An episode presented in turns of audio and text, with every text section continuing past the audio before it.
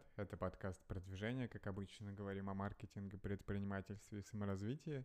Сегодня 3 августа 2020 года, и я расскажу о тех новостях, которые произошли за сегодня, а именно то, что в России запретили анонимное пополнение Яндекс денег, WebMoney и других кошельков. А Google представил бюджетный пиксель за 350 долларов. Skillbox запускает первую образовательную программу, где будет выдаваться государственный диплом – и другие новости там из, из моих каких-то задач, э, книг, которые я читаю. Это все очень интересно, так что поделюсь этим с вами. Начнем, наверное, с первой новости. Это то, что в России запретили анонимное пополнение Яндекс Денег, WebMoney и других кошельков.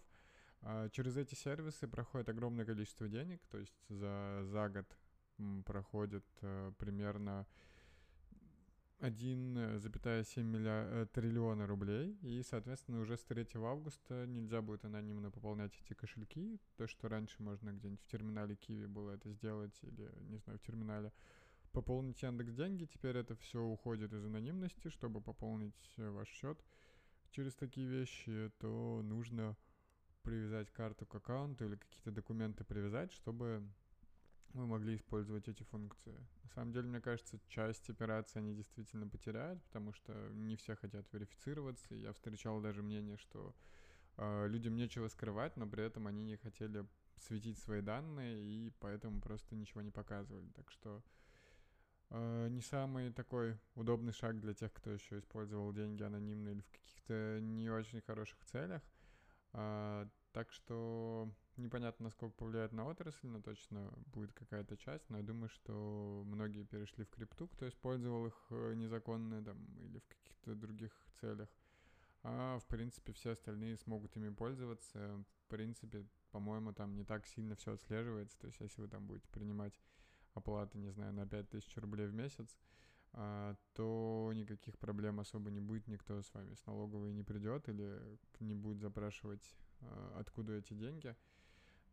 Так что в целом глобально, я думаю, для тех, кто их использует в обычных целях, на них это не сильно скажется. Единственное, что да, придется привязывать документы.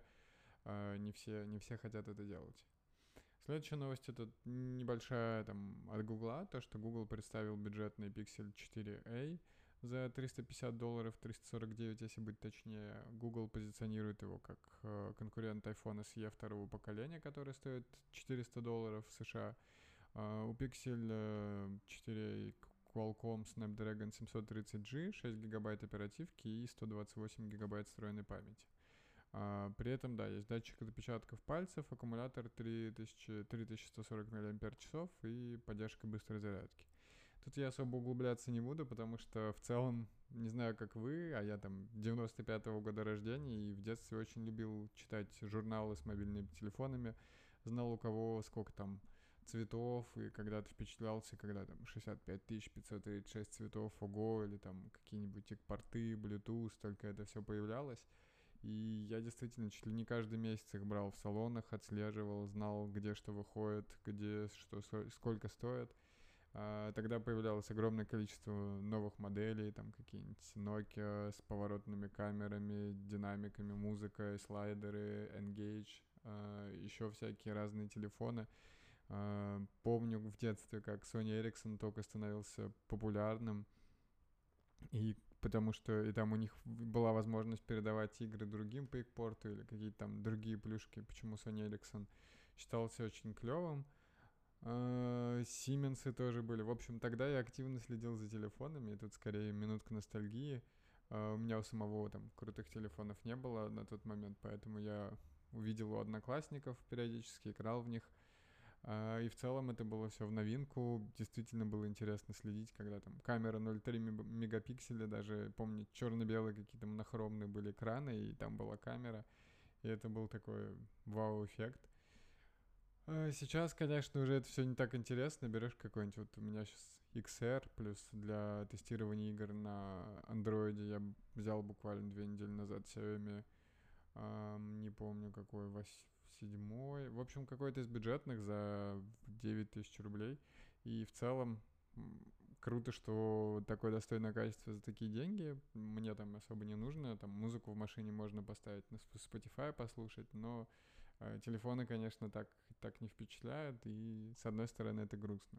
С другой стороны, я iPad купил себе Pro, я рассказывал про это еще там два или три месяца назад уже, и по факту казалось, что это достаточно сырой девайс, то есть у меня новая клавиатура с, с, с этим, а, с, с тачбаром, с тачпадом, и все равно многие приложения не работают так, как нужно, до сих пор не починили проблему, что если в зуме открываешь э, вторым экраном заметки, то в зуме камера выключается, я не знаю, что с этим делать. А, мне кажется, это такие серьезные баги, когда ты покупаешь iPad за такие деньги по текущему курсу, это вообще эм, огромные деньги, я даже решил проверить. То хочется, чтобы гаджеты... 110 тысяч рублей, да, чтобы гаджеты работали получше. Так что не всегда какие-нибудь любовь к гаджетам, она хороша, но интересно быть таким э, первопроходцем, изучать что-то новое. Так что, ладно, в целом это такая интересная игрушка. Про Google не знаю, круто, что они борются и пытаются бороться с рынком на рынке с айфоном. Э, я, честно говоря, думаю, что они скорее борются с другими Android смартфонами, нежели чем с айфоном, но посмотрим, не знаю, какая у них стратегия, честно говоря. А, третья новость на сегодня это то, что Skillbox запускает бакалавриат с госдипломом по программе Run Higgs, и они будут учить а, работе с данным и машинному обучению. А, в Skillbox заявляют, что это первый такой в, российской, в российских реалиях совместный проект, что это онлайн-программа, то есть она будет полностью онлайн, это бакалавриат, то есть 4 года обучения, она начнется уже в сентябре 2020 года. А, чтобы поступить э, на эту программу, нужно будет предоставить результаты ЕГЭ по математике и русскому, плюс приложить физику или информатику. А некоторым абитуриентам, которые там из техникума выпускаются, им нужно будет пройти дополнительно тестирование. А, соответственно, да, по окончанию этой программы выдается диплом гособразца по программе «Прикладная информатика», и, соответственно, на время учебы люди получают отсрочку от службы в армии, Удобно, что занятия проводятся в формате онлайн-лекций, стримов по расписанию. У каждого есть личный кабинет с доступом к материалам, там, сессии тоже проводятся онлайн, есть специальные программы, через которые они будут это контролировать.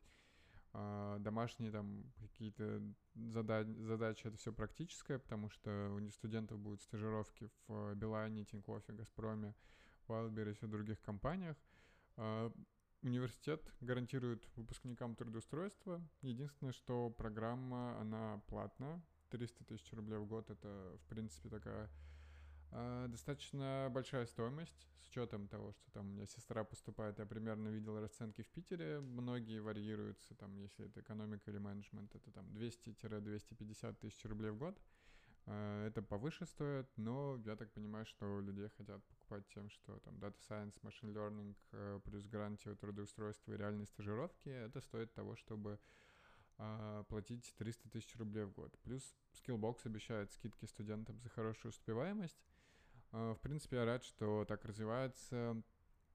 Круто, что такая меня, меняется образование, потому что пока устаревшие университеты будут все это реконструировать, как-то реинженерить, улучшать и так далее. Непонятно еще, сколько времени пройдет и понадобится, потому что я в целом в Финеке там прикладной информатикой своей доволен, а, но уверен, что можно давать больше практических заданий где-то реально в полях, возможно, или как-то структурировать, и когда люди будут действительно видеть а, результат не только на тестовых проектах, это будет гораздо сильнее мотивировать и вдохновлять.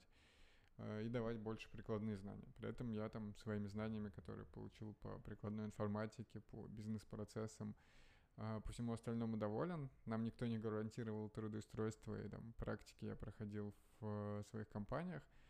Но круто, что да, идет в онлайн. Единственное, что обычно за учебу, то есть люди, там, школьники, абитуриенты поступают либо бесплатно на бюджет со своими силами, либо за них платят родители. И мне кажется, что Skillbox может упереться в такую проблему, что у родителей будет недоверие к онлайн-курсам, непонятно, как отслеживать прогресс и прочие вещи, плюс м, даже там диплом, возможно, не повлияет на это. А, плюс, э, ну, в общем, да, недоверие к такому онлайн-формату даже на основе вуза. Так что абитуриентам придется еще убедить родителей, что игра стоит свеч, стоит туда подаваться. Наверное, я бы там, если на месте скиллбокса запускал э, программы для старта там первого года обучения подешевле, а потом увеличил стоимость, или же для первого потока сделать стоимость дешевле. В общем, смотрел, экспериментировал, хотя они, наверное, лучше знают свою целевую аудиторию, может э, видеть за, запрос и видеть, что достаточно таких людей, которые готовы платить 300 тысяч в год за новый продукт. Так что посмотрим. Нравится, что все это уходит в онлайн, вы можете там проходить эту всю программу далеко где-нибудь в глубинке или наоборот, не знаю, поехать в Грузию в путешествие или еще куда-то и учиться при этом продолжать, не надо ходить в ВУЗ. Это, конечно, огромный плюс, потому что, мне кажется, большое количество пар можно отменить или сделать онлайн, и, или дублировать в онлайн формате, и тогда было бы гораздо проще все это а, все это проводить, на всех парах присутствовать или там больше знаний получать. Так что круто, что в этот формат развиваются. Нужно смотреть, как это все пойдет. Как обычно следим за ситуацией. Расскажу потом, может, подробнее через несколько лет, если вы еще будете слушать подкаст. А, теперь о сегодняшних делах. В принципе, у меня день прошел достаточно спокойно и размеренно. Вчера лег позже, поспал 7 часов. А, не почувствовал себя достаточно выспавшимся.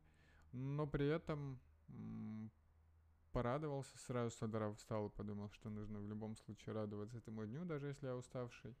А, не забывать получать удовольствие. И, в принципе, так и получилось. То есть вполне довольно провел свой день вполне при сделал какие-то важные самые дела, но при этом действительно из того, что не планировал, то какие-то такие задачи, которые не хочется делать, я, честно говоря, отложил, и мне не стыдно. А, скорее интересно то, что у меня там было пара задач по работе, где нужно было пушнуть людей, и прям серьезно сказать, там, сколько вы затягиваете эти задачи, надо бы уже, пора бы уже выполнять. И я в целом не люблю такой формат. Мне кажется, что, то есть у меня есть эмпатия, всегда думаю, что, ой, люди там, сдел, не сделали это потому-то или потому-то, но когда мне не делают это в пятый раз, а, то хочется с этим работать и бороться. Так что попробовал сегодня так сделать, плюс мне там по визе затягивают. А, также там поговорил по виду на жительство. И, в принципе, мне понравилось. То есть с позиции сильного общаться, не переживать гораздо проще. Непонятно, почему я раньше так не делал. Или там мне страшно это делать, в этом ничего страшного нет. И скорее это даже приносит какое-то удовольствие. Uh, там никогда наезжаешь, конечно, но когда чувствуешь, что у тебя там есть какая-то власть, что ты действительно говоришь по делу, и там как человек воспримет это уже его проблема, но ты все высказал, и действительно с этим как-то надо работать, потому что э, пушить там всех, э, пушить всех нет смысла. Точнее, там, я за такой формат, что да, можно подсказать, но если человек сам не хочет, то постоянно его пинать — это не, не для меня, э, и хочется от этого отходить. Так что какой-то такой формат — по бусту тоже там доделали дизайн всяких бумажек, запустили тесты CRM, получаем фидбэк от юзеров. Параллельно, так как я не сильно углублял себя, не загружал прям сильно большой работы, там, подвел финансовые таблицы важные. В ТикТок, кстати, два видео снова загрузил, потому что не грузил уже месяц. Uh, пока там одно 100 просмотров набрало, но в любом случае, когда ты там не ставишь себе глобальную задачу загрузить тысячу видео, а просто находишь свободные 5 минут и загрузить одно, это гораздо проще, так что, возможно, попробую его еще раз. Или буду так возвращаться к такому формату, как к медитации, не знаю. А, книжку, кстати, я вначале заявил, я читаю книгу про нефть. Э, не, не помню, как называется, но на букмейте она есть, 1900 страниц э, печатных. Э, я ее выбрал по принципу того, что у меня в библиотеке висит самая длинная, и начал это читать. А, решил, что за, закончить такую проще будет потом читать все остальные. И, в принципе, у меня там много книг висит, которые огромные по размеру, и они достаточно интересные, но к ним обычно не приступаешься, потому что, ну, когда еще столько времени найти? В общем, история нефти достаточно занимательная именно в первом этапе, как а, какая-то компания заказала исследование этого жидкого горючего материала, оказалось, что у него есть потенциал, это все было в, там, в 1840-х годах, Они начали ее добывать постепенно, потом появились какие-то буровые установки. А, с помощью буровых установок получилось добывать нефть гораздо быстрее, что там бочек не успевали заготавливать.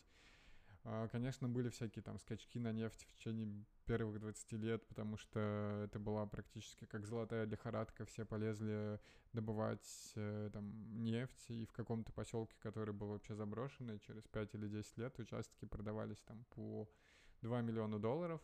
А, при этом эти же участки через 10 лет э, продавались аукционно за 5, 5 долларов, то есть показывает, насколько такая нерегулируемая отрасль была насколько она так непредсказуемо развивалась. Там много компаний приходило, добывали, разорялись.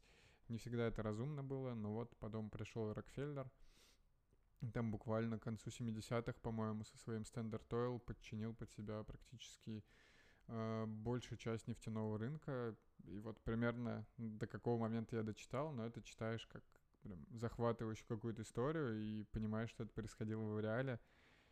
Это все очень интересно. Пока, да, пока я прочитал всего 4% книги, это получается там 80 страниц. М-м, увлекательно, так что буду делиться какими-то идеями, впечатлениями по поводу книги по пути. М-м, сегодня, да, пробовала читать в перерывах, там, с утра пару минут где-то в обеде, и в целом там на полчаса начитал. Вполне, вполне рабочий вариант, который я давно не использовал. А, наверное, на сегодня все. Завтра расскажу чуть подробнее. Сейчас планирую дела на завтрашний день. А если вам нравится подкаст, то подписывайтесь на него. Обязательно оставляйте отзывы, потому что это помогает его продвижению. И если вам есть что сказать мне лично или посоветовать, спросить, то я всегда рад ответить э, в соцсетях, э, в личных сообщениях. Они все есть в описании к этому выпуску. И, конечно, приходите завтра, потому что подкаст выходит ежедневно, не забывайте его слушать. Услышимся завтра.